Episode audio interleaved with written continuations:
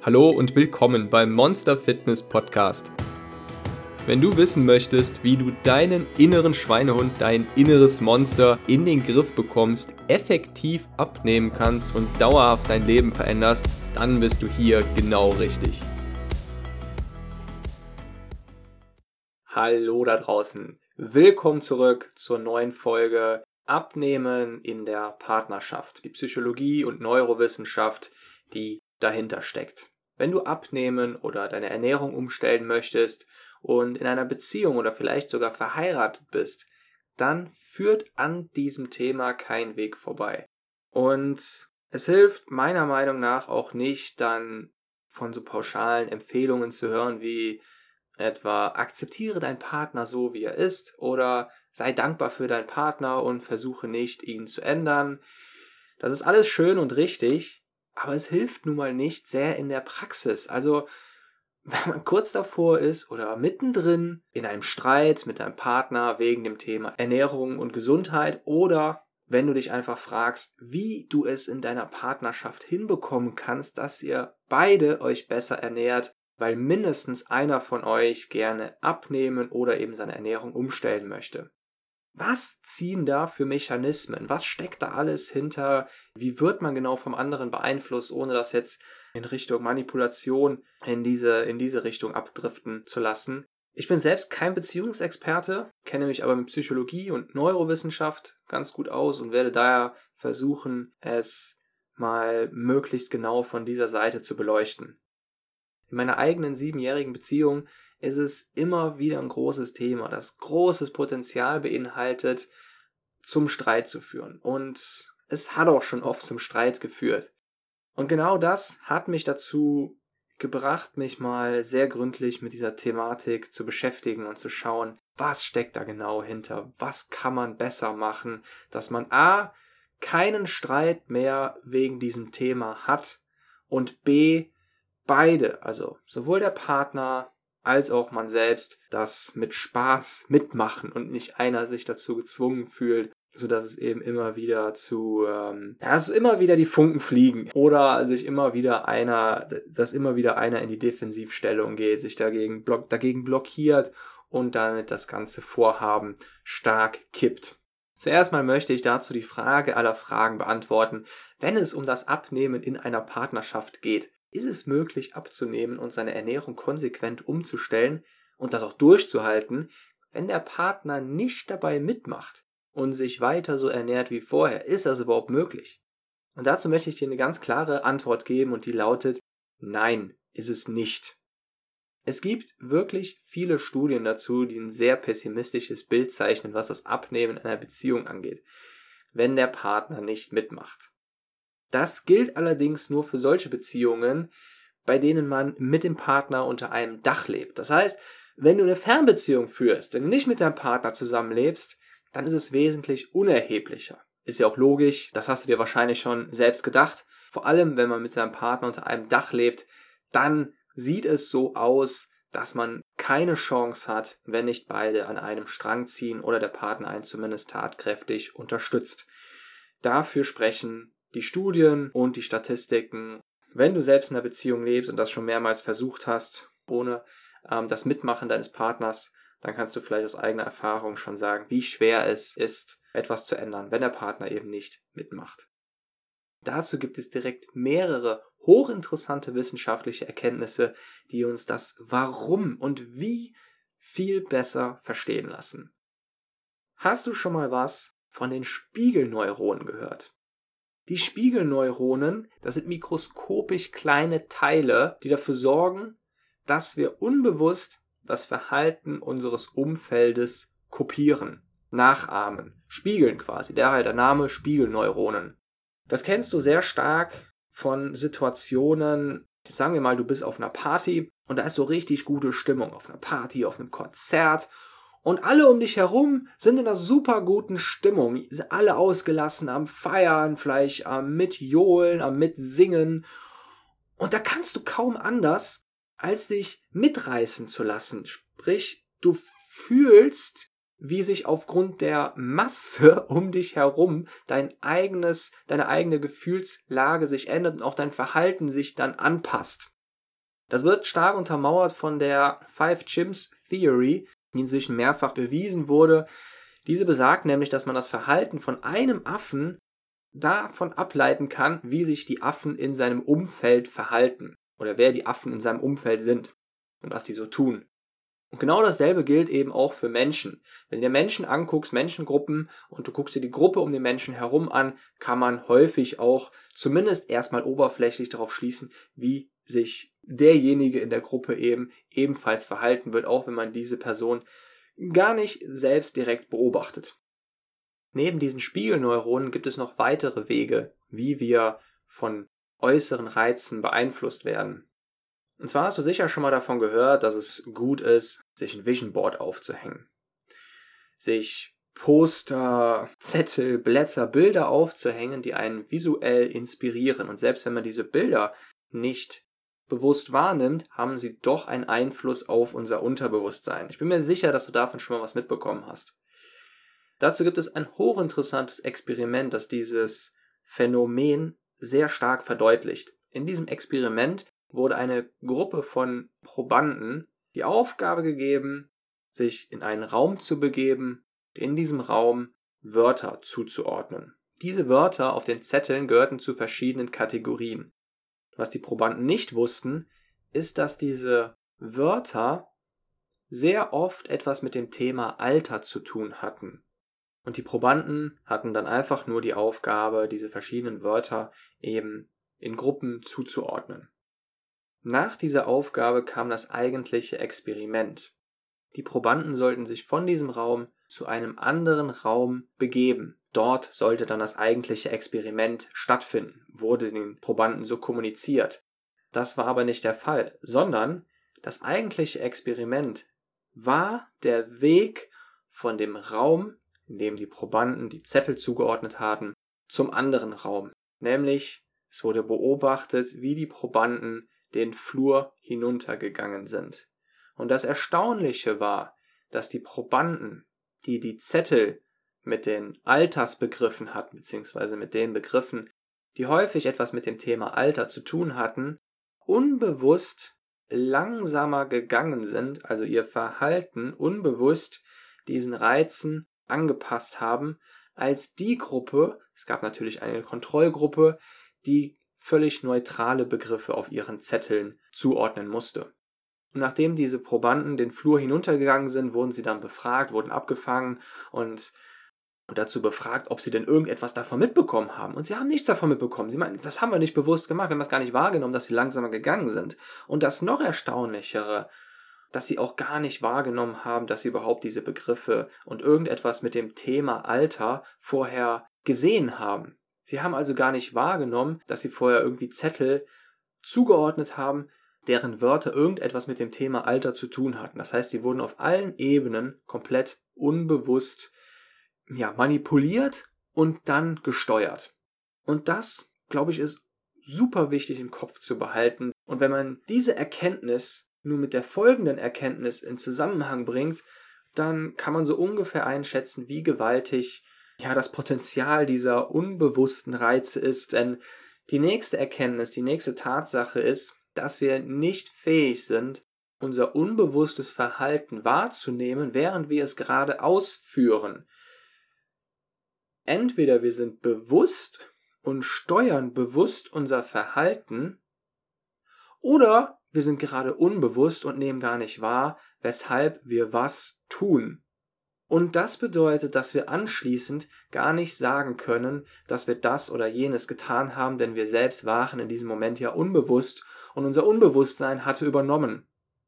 Das klingt jetzt erstmal etwas verwirrend, aber stell dir einfach mal vor, dass du 90% des Tages, das hast du bestimmt schon mal irgendwo gehört, irgendwo schon mal aufgeschnappt, dass du 90% des Tages unterbewusst gesteuert wird, wirst und das bedeutet, dass, dass du von Impulsen geleitet wirst, bei denen du nicht vorher auf einen Knopf gedrückt hast, und dafür, selbst dafür gesorgt hast, dass dieser Impuls kommt, sondern diese Impulse kommen einfach, diese Gefühle kommen einfach und die steuern dann eben dein Verhalten, deine Handlungen.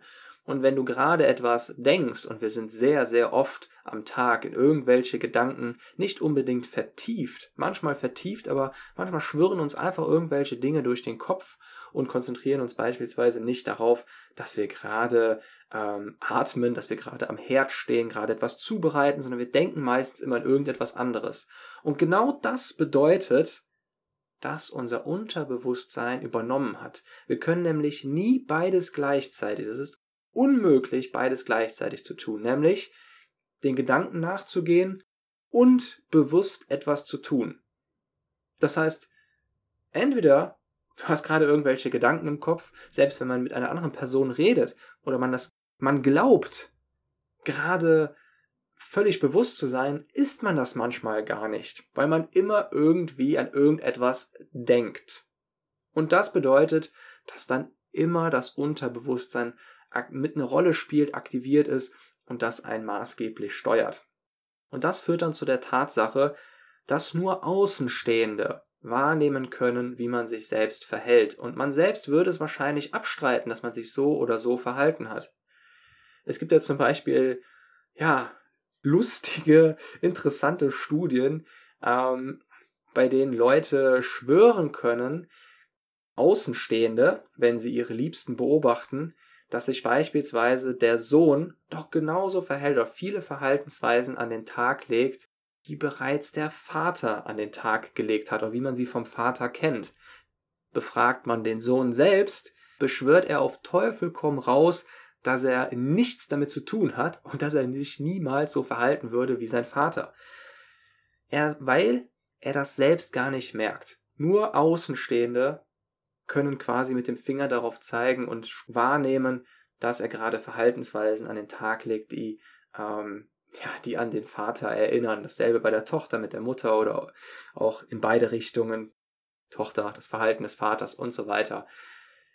Die wichtige Erkenntnis ist also, dass wir selbst unmöglich uns in dem Sinne analysieren können, was wir unbewusst alles ausführen und wie wir unbewusst gesteuert werden und was wir da gerade für ein Verhalten an den Tag legen.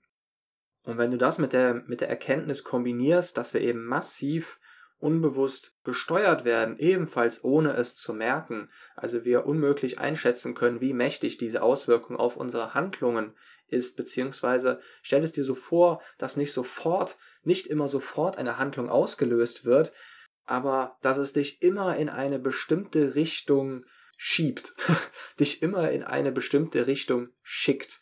Und das wird dann irgendwann früher oder später einen Impuls auslösen, der wahrscheinlich unbewusst auftritt, der dich dann unbewusst zu einer bestimmten Handlung führt. Und es geht nun darum, sich öfter bewusst zu machen, was wir gerade tun. Sprich, wir haben also die Möglichkeit, unser Denken gerade in dem Moment kurz abzuschalten oder einfach mal ein bisschen länger abzuschalten, was überhaupt nichts Negatives ist, wirklich unser, unser Bewusst ja, unsere Wahrnehmung auf den Moment auszurichten. Dann schaffen wir quasi so eine kleine Schlucht zwischen auf Automatismus handeln, wie eine Maschine, wie ein Roboter, der gar nicht vorher mitbekommen hat, wie er sich gerade, wie er gerade gehandelt hat und wie er gesteuert wird. Und wir können damit den Raum zwischen den Gedanken und zwischen unseren Handlungen ernsthaft wahrnehmen. Das klingt jetzt wirklich ein bisschen, wenn ich mir so selbst dabei zuhöre, ein bisschen verwirrend, ein bisschen komisch, aber genau das bricht eben diesen Strom auf, dass wir am laufenden Band nur gesteuert werden und entweder tiefergehend oder oberflächlich in Gedanken versunken sind. Es müssen auch nicht mal, es können auch äh, Gefühle sein. Gefühle, Gedanken. Es gibt zig verschiedene, können auf zig verschiedenen Ebenen gesteuert werden und nur wenn wir uns in den Moment des Bewusstseins zurückbringen, uns beispielsweise auf unseren Atem konzentrieren oder einfach genau auf das, was wir gerade tun, uns eben einfach auf die Handlung einlassen, die wir gerade tun, dann unterbrechen wir, dann sind wir wirklich völlig bewusst. Und je öfter wir das tun, desto mehr erlangen wir die Kontrolle darüber, in welche Richtung sich unsere, in welche Richtung unsere Handlungen gehen werden. Diese unterbewusste Steuerung werden wir nie ganz abschalten können. Sich das ab und zu bewusst zu machen, ist, ist allerdings ein wichtiger Mechanismus, um dem öfter zu entfliehen und zu schauen, ob das gerade alles so richtig ist, was wir da gerade tun, damit wir eben nicht komplett auf Autopilot laufen oder immer weniger auf Autopilot laufen. Die andere Seite, für die andere Seite gilt es also, dass wir unsere unterbewussten Gedanken, unser Unterbewusstsein richtig programmieren. Denn wie gesagt, wir können es nie ganz abstellen, wir können es aber, wir können aber programmieren, wie wir unterbewusst gesteuert werden, wie das Stichwort, äh, Stichwort inneres Monster, das eben die Impulse zu uns schickt, die dann handlungssteuernde ja, Verhaltensweisen auslösen. Du kannst es dir so ein bisschen vorstellen wie ein vollbeladener Güterzug, der gemütlich auf seiner Strecke fährt, mit uns als Passagier darin und wir während der Fahrt so die Aussicht genießen und der Zug eben dahin fährt, wie gerade die Gleisen eingestellt sind. Und in diesem riesigen Netz aus Gleisen entstehen am laufenden Band Veränderungen. Es kommen immer wieder neue Zweigstellen. Der Zug fährt dann manchmal ins Tal, manchmal in die Berge, bergab, bergauf, nach links, nach rechts. Immer wieder kommen Kreuzungen. Und nur wenn wir uns darüber bewusst sind, wenn wir echtes Bewusstsein erlernt haben, anwenden und auch mit unserem Unterbewusstsein, mit unserem Unbewusstsein umzugehen gelernt haben, dann verlagert sich unsere Rolle vom Passagier zum Zugführer, der selbst die Gleisen stellt. Also wenn du gerade bewusst bist, wechselst du vom Passagier zum Zugführer. Und genauso funktioniert es auch in der Beziehung. In der Beziehung ist es nun hochinteressant.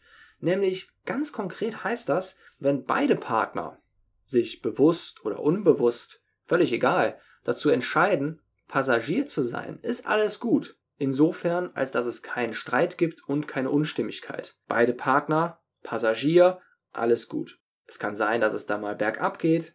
Das ist dann vielleicht doof, aber dann geht es bald auch wieder bergauf und dann ist wieder alles gut.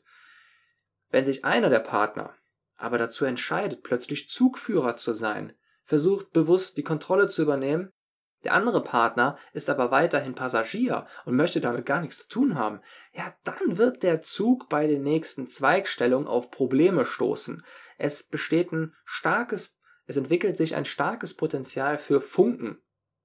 Wenn jedoch beide Partner sich darin einig sind, freiwillig die Rolle des Zugführers zu übernehmen, gemeinsam den Zug führen zu wollen, steuern zu wollen, dann ist die Harmonie wiederhergestellt und es geht gemeinsam über neue Gleise, zu einem neuen Leben.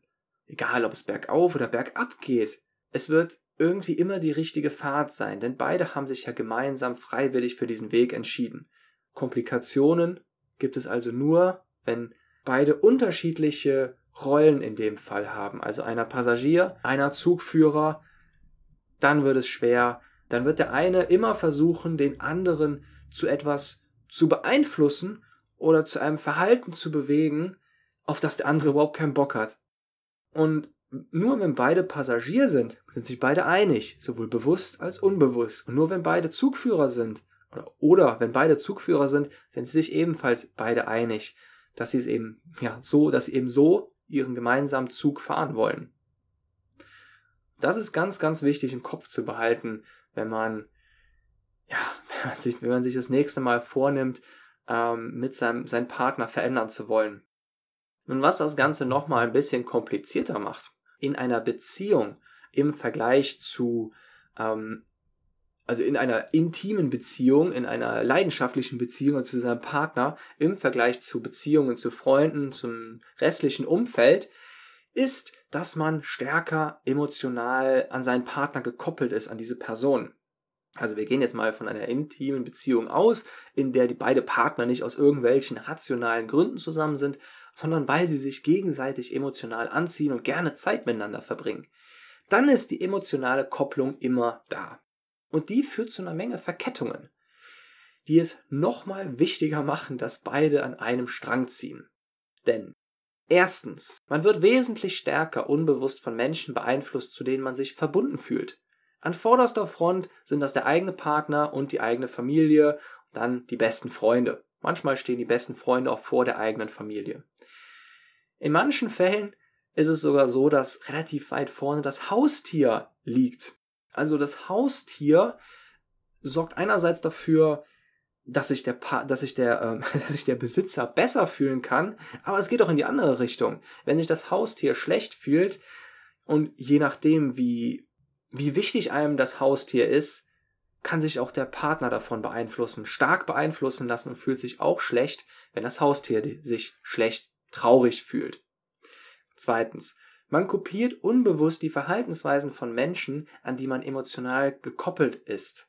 Das muss nicht unbedingt von Spiegelneuronen ausgehen, sondern man inkorporiert Verhaltensweisen und Gewohnheiten, von denen man nur hört, schon viel stärker von Menschen, an die man eben unterbewusst gekoppelt ist. Drittens, wir haben einen natürlichen inneren Drang zur Harmonie und zu konsistentem Verhalten. Das heißt, wir handeln unbewusst immer so, dass diese Harmonie und Konsistenz auch erhalten bleibt. Und wenn das beispielsweise bedeutet, dass wir uns ebenfalls an der Pizza beteiligen oder nicht joggen gehen sollten, weil unser Partner das tut oder nicht tut, dann sind wir unbewusst eher geneigt, diese Harmonie und Konsistenz auch nicht zu verletzen und eben genau das dann zu tun oder nicht zu tun. Noch wichtiger ist, dass es auch für Einstellungen gilt. Wenn unser Partner eine andere Einstellung hat als wir selbst, dann versuchen wir uns immer dieser Einstellung anzunähern. Ganz konkret, wenn er oder sie Ernährung und Gesundheit als unwichtig betrachtet, ist es massiv schwerer für uns, diesen Wert und diese Einstellung dazu in unser Leben zu inkorporieren, also eine andere Einstellung als die von unserem Partner in unser Leben zu inkorporieren, weil es unserem natürlichen Drang zur Harmonie und Konsistenz widerspricht. Viertens, wir möchten bewusst und unbewusst immer, dass sich unser Partner wohlfühlt. Diesen Effekt kennen wir alle ganz gut, weil wir ihn auch sehr gut bewusst wahrnehmen können. Stell dir mal vor, du triffst dich mit zwei Freundinnen und ihr sitzt in einem Café. Nun bestellst du und deine andere Freundin einen leckeren Kuchen, leckeren Schokokuchen, vielleicht noch ein paar, ein paar Nüssen drauf, vielleicht noch etwas Sahne dazwischen. Und nun kommt der Knaller. Du hörst von der dritten Freundin plötzlich, dass sie gerade abnimmt und nur einen Kaffee trinken möchte. Sie möchte gerne auf Kuchen verzichten. Und was bedeutet das für dich? Auf emotionaler Ebene. Ganz klar, du fühlst dich etwas schlechter und unwohler dabei, den Kuchen zu essen. Es macht einfach nicht ganz so viel Spaß, als wenn nur Leute dabei wären, die alle richtig Bock auf Kuchen hätten. Das heißt, wenn wir mit unserem Partner zusammen sind, sind wir rein aus Zuneigung und Liebe bewusst und unbewusst eher gewillt, uns eben auch ein Stück Pizza oder Kuchen zu genehmigen, damit sich unser Partner oder unsere Partnerin weiterhin wohlfühlt und nicht unwohl fühlen muss. Ganz selbstlos natürlich. Diese unbewusste Steuerung wirkt sich auch zum Beispiel, um nochmal ein ganz konkretes Beispiel zu nennen, auf die Portionsgrößen und Essenszeiten aus. Wenn du vielleicht noch gar keinen Hunger hattest, aber dein Partner wieder anfängt zu essen, dann ist die Chance viel höher, dass du dann eben auch anfängst zu essen, dich dein Partner, dich zu deinem Partner gesellst und dir eben dann unbewusst auch sagst, ja, komm, esse ich jetzt halt mit.